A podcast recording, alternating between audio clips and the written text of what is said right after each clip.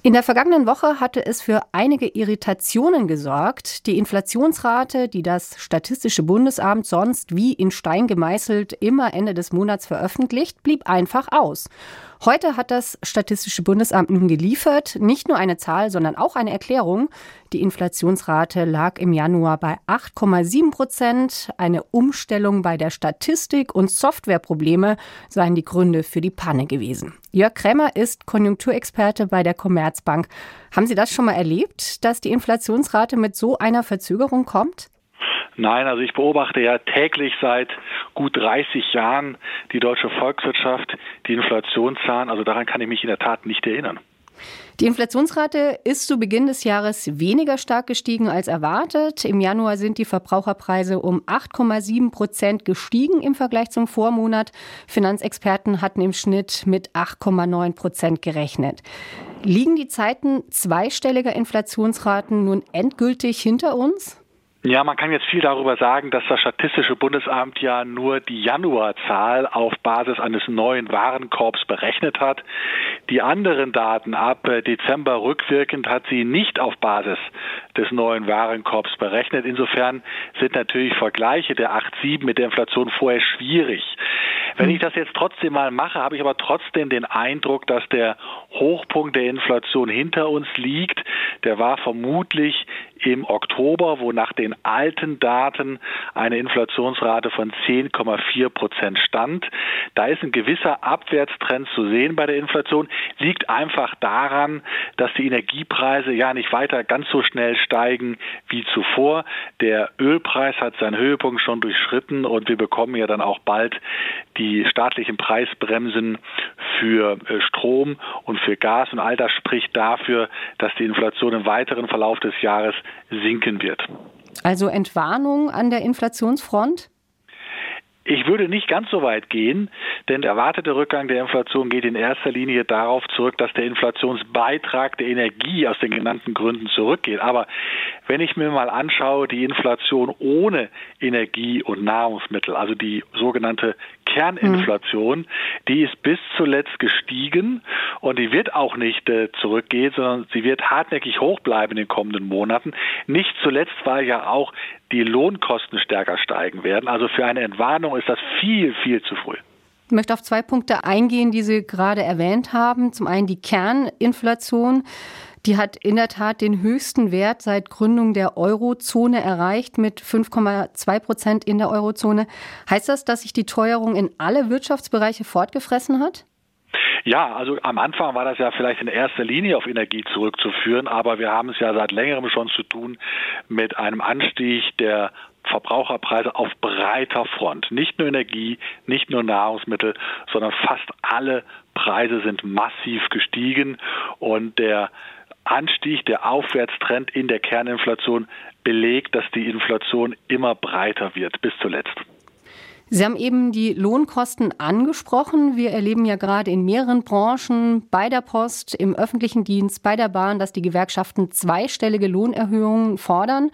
Wenn sie sich nur ansatzweise damit durchsetzen, wird sich das nicht auch automatisch wieder bei den Preisen niederschlagen und wären wir damit nicht bei der berühmt-berüchtigten Lohnpreisspirale angekommen? Also wenn sich die Gewerkschaften im öffentlichen Dienst durchsetzen würden mit einem zweistelligen Anstieg der Löhne, dann lägt der Anstieg der Löhne über der Inflation im vergangenen Jahr und dann wäre das in der Tat, dann wäre das eine Lohnpreisspirale, wie wir sie erlebt haben ja in den 70er Jahren damals mit der sogenannten Klunkerrunde mit der ÖTV.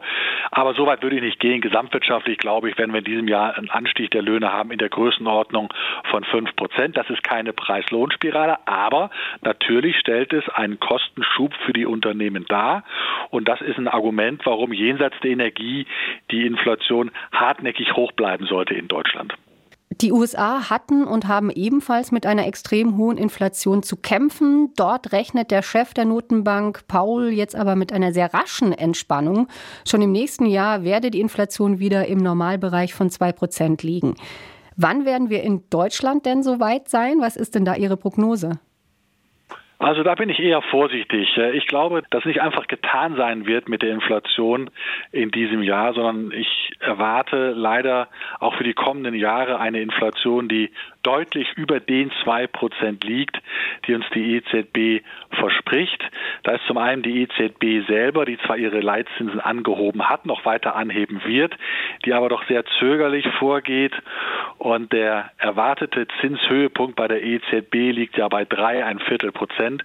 Und ich glaube nicht, dass ein Leitzins von drei ein Viertel Prozent am Ende ausreicht, diese Inflation wieder einzufangen. Und hinzu kommen ja auch ja, andere Faktoren, die einen gewissen Gegenwind darstellen. Denken Sie daran, dass viele Unternehmen die Wertschöpfungsketten stabiler machen müssen. Das kostet Geld. Denken Sie daran, dass Arbeit einfach überall in der westlichen Welt, in China, knapper wird. Und äh, das sind alles Argumente, davon auszugehen, dass das nicht ein einmaliger Anstieg, ein einmaliger Ausbruch der Inflation ist. Sagt Jörg Krämer, Chefvolkswirt der Commerzbank. Er rechnet auch in den nächsten Jahren mit einer Inflationsrate deutlich über den von der EZB erwünschten 2 Prozent. Das Interview haben wir vor der Sendung aufgezeichnet. Der Tarifstreit im öffentlichen Dienst, der ist im vollen Gang. Die Gewerkschaft Verdi und der Beamtenbund fordern 10,5 Prozent mehr Lohn für die Beschäftigten. Heute hat in mehreren Bundesländern ein Warnstreik begonnen. In Rheinland-Pfalz sind erst für nächste Woche Aktionen geplant. In Baden-Württemberg soll es dagegen morgen losgehen. Christoph Geismeier. Noch müssen die Bürger nicht mit flächendeckenden Beeinträchtigungen durch die angekündigten Warnstreiks im öffentlichen Dienst rechnen. Die Gewerkschaft Verdi beschränkt sich zunächst auf einzelne Aktionen und Warnstreiks in einigen Behörden und kommunalen Unternehmen. So wird es morgen in Schwäbisch Hall bei der Stadt und den Stadtwerken einen Warnstreik geben.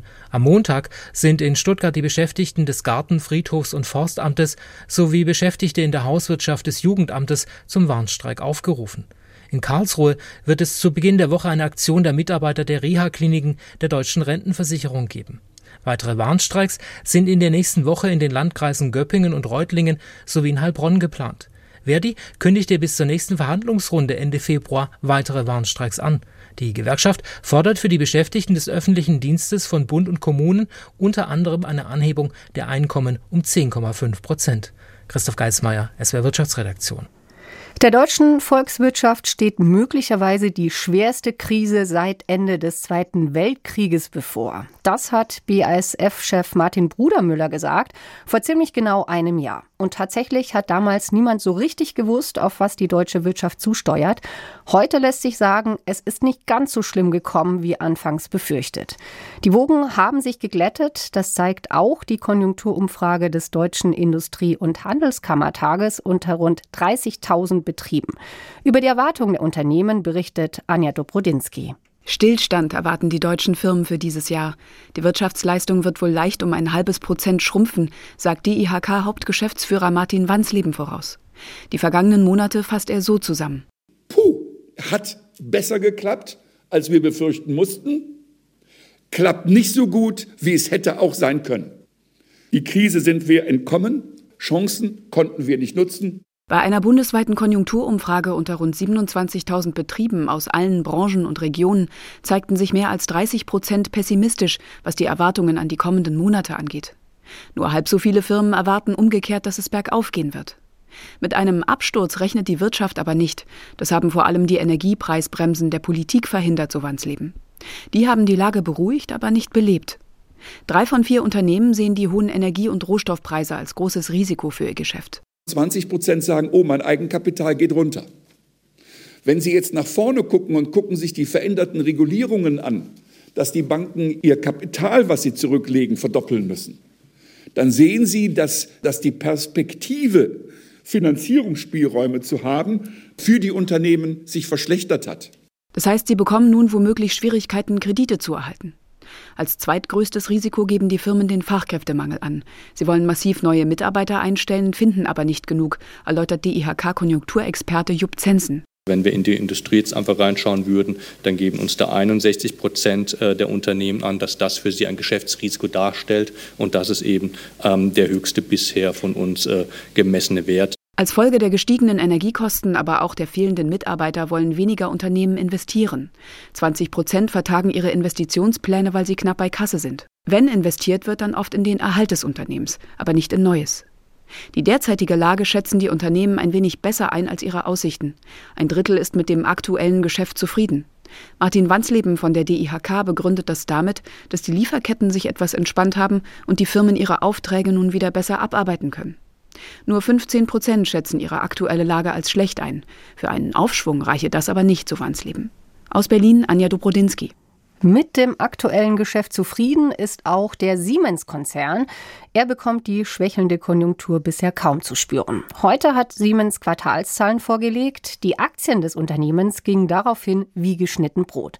Der Börsenüberblick von Volker Hirt. Am Ende ging dem DAX die Kraft aus. Am Morgen ging es stetig bergauf. Bergfest war bei 15.659 Punkten. Von da an ging es runter. Am Ende standen 15.523. Immerhin ein Zugewinn von 0,7 Prozent. Die Höchstmarke heute war gleichzeitig Jahres- und Zwölfmonatsrekord. Getrieben auch von der Siemens-Aktie, die am Ende ca. 6 Prozent zulegen konnte.